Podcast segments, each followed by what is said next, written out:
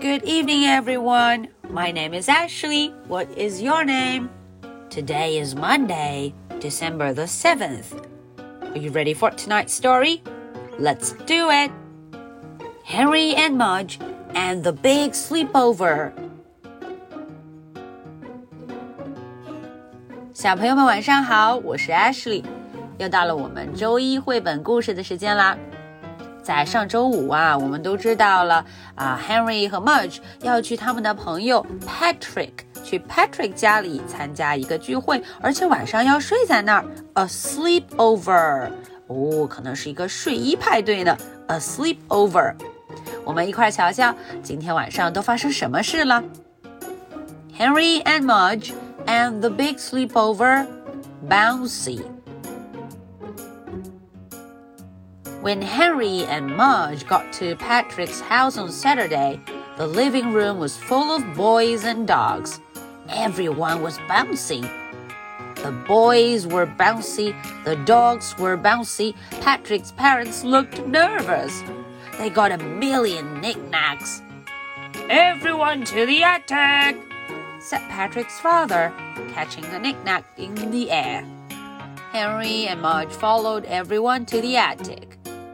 It was enormous.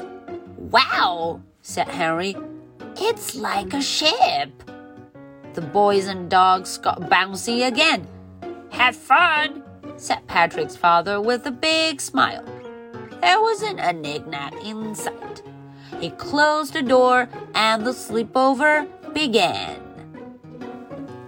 Okay, so that was the English version. Now let's look into the story and see what happened bouncy.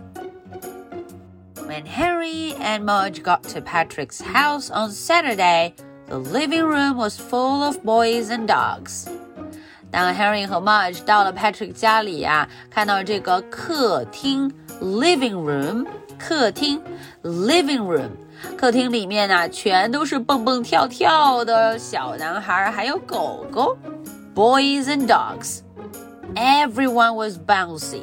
每个人呐、啊、都蹦来蹦去的，bouncy bouncy bouncy。The boys were bouncy, the dogs were bouncy，大家都在蹦。Patrick's parents looked nervous。哎呦，Patrick 爸爸妈妈就有点紧张了，nervous 有点紧张，因为他们的房子里啊有好多的小玩意儿。They had a million knickknacks. Everybody to the attic. 嗯，Patrick 爸爸就说了，所有人去阁楼吧，Go go go go to the attic。Catching a knickknack in the air，还他说的时候，还接住了一个小玩意儿。Henry and Mudge followed everybody to the attic。Henry 跟 Mudge 就跟着大家去了阁楼 attic。It was enormous 啊，上面好大好大。Wow，it's like a ship，看起来就像一艘船。It's like a ship.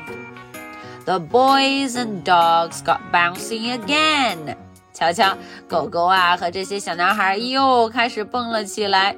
Have fun, said Patrick's father with a big smile.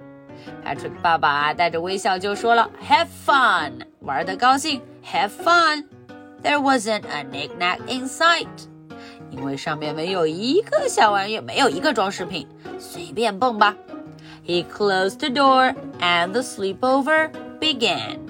于是呢，他就关上门，这场派对就开始了。The sleepover began. Okay, so that was the story for tonight. Now, are you ready for my two questions? Question number one. What was everybody doing in the living room when Henry got there? 哎，这个问题问的是啊，当 Henry 到那儿的时候，大家都在这个 living room，在这个客厅 living room，在这里头做什么呢？Question number two. Why were Patrick's parents nervous? 为什么 Patrick 的爸爸妈妈会紧张？Why are they nervous? Okay, so this is the story for Monday, December the 7th. My name is Ashley. What is your name? So much for tonight. Good night. Bye.